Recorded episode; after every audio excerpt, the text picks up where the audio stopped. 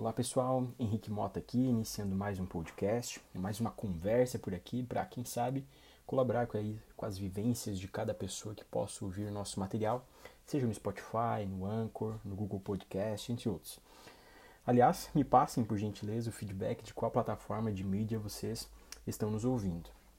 Bom, uh, recentemente eu fui questionado uh, sobre o que a faculdade de Direito não ensina, sobre aquilo que é necessário no início da carreira. Nessa conversa eu elenquei alguns pontos, mas achei interessante registrar isso aqui no podcast, já que uma das minhas propostas nesta plataforma é falar sobre carreira, entre outros tantos temas. Pois bem, pessoal, uh, quem escolheu ou foi escolhido pelo direito está ciente de que será um eterno estudante especializações, quem sabe uma formação continuada, atualizações, entre tantas outras formas disponíveis para manter o estudo e o aperfeiçoamento profissional. Com todo o meu respeito à formação tradicional, às grades curriculares e às cargas horárias exigidas pelo Ministério da Educação, inclusive eu entendo e reconheço essas necessidades de padronização propriamente, para que possa garantir uma equidade, uma igualdade na formação dos acadêmicos que estudam o direito brasileiro.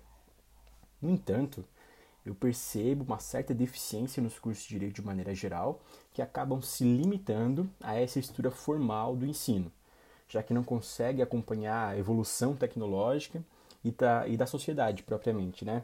ou dos problemas e das soluções jurídicas para essa nova sociedade. A universidade, então, por vezes deixa de preparar o acadêmico para o mercado de trabalho especificamente. Bom, quando se entra na faculdade, o tempo e as circunstâncias inevitavelmente colimam a saída da graduação, ou seja, a formação. Uns demoram mais, outros menos, mas o caminho é esse para todos. A universidade, de modo geral, acaba esquecendo que esse hora aluno sairá para o mercado de trabalho, sem experiência de trabalho, sem conhecimento de gestão de carreira, sem saber sobre a prospecção de clientes de uma forma ética, sem dinâmica de trabalho, sem direcionamento de carreira. Ou seja, a academia trabalha para a formação em direito, com as limitações já conhecidas, né? porque é claro que é impossível esgotar toda a matéria jurídica existente, já que, e desse modo, né, o aluno recém-formado precisa continuar estudando pelos meios próprios e se aprimorando, mas sem essa experiência de mercado que mencionei, ao menos sem a demonstração disso pela própria faculdade. Bom, uh, vocês podem estar se questionando, né, enfim, se esse seria também o papel da universidade, né, demonstrar isso de alguma forma, já que normalmente ela cumpre a sua função originária, que é ensinar o direito e ponto. Na minha análise pessoal, sim, é papel da universidade, da universidade, já que ela precisa formar pessoas para atender pessoas.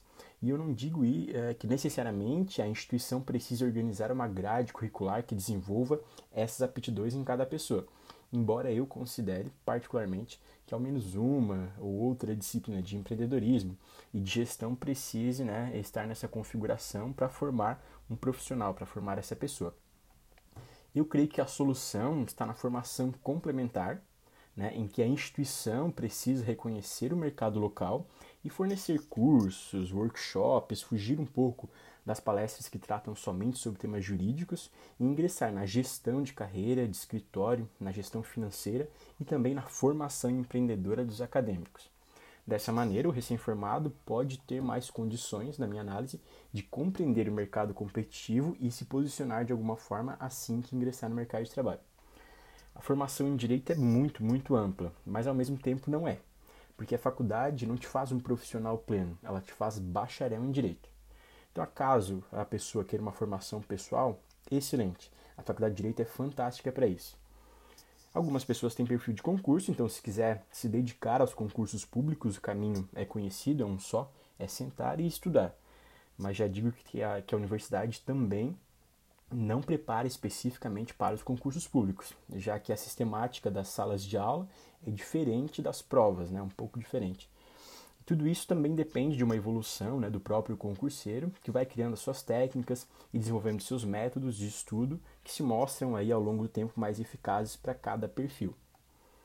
Pois bem, ah, se, se o acadêmico, né, esse jovem formado, enfim, pretende advogar, precisa primeiro passar no exame de ordem, né, precisa estudar para a prova especificamente, e passada essas duas fases da prova, se optar por trabalhar em um escritório como associado ou como empregado perfeito, ganha-se experiência e prática nesse início da carreira.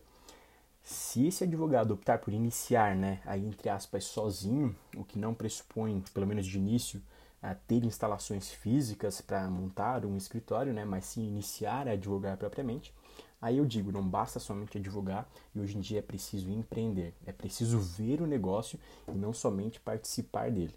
E como eu disse, a faculdade não te ensina a empreender, né, não te ensina a precificar o trabalho de forma adequada, não te ensina a gerir ou organizar um negócio. A faculdade não te ensina que é necessário, por exemplo, fazer networking, participar de eventos, conhecer pessoas diversas, conhecer os palestrantes, além de outros profissionais, aproximar-se dos professores, dos colegas, enfim, ter experiências além da sala de aula.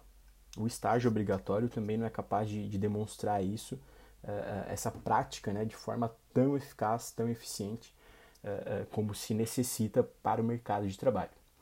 É preciso buscar então aí a minha recomendação, né, estágios não obrigatórios que possibilitem fazer um, um, um trabalho mais dinâmico, né, que não seja mecânico e nem automático, para que possa se desenvolver profissionalmente as aptidões e encontrar aquilo que mais gosta, aquilo que menos gosta e nichar para começar a, atividade profissional. Para todas essas situações ainda é importante ter certa inteligência emocional para lidar com toda essa mudança e adaptação e adivinhe, a faculdade também não ensina isso.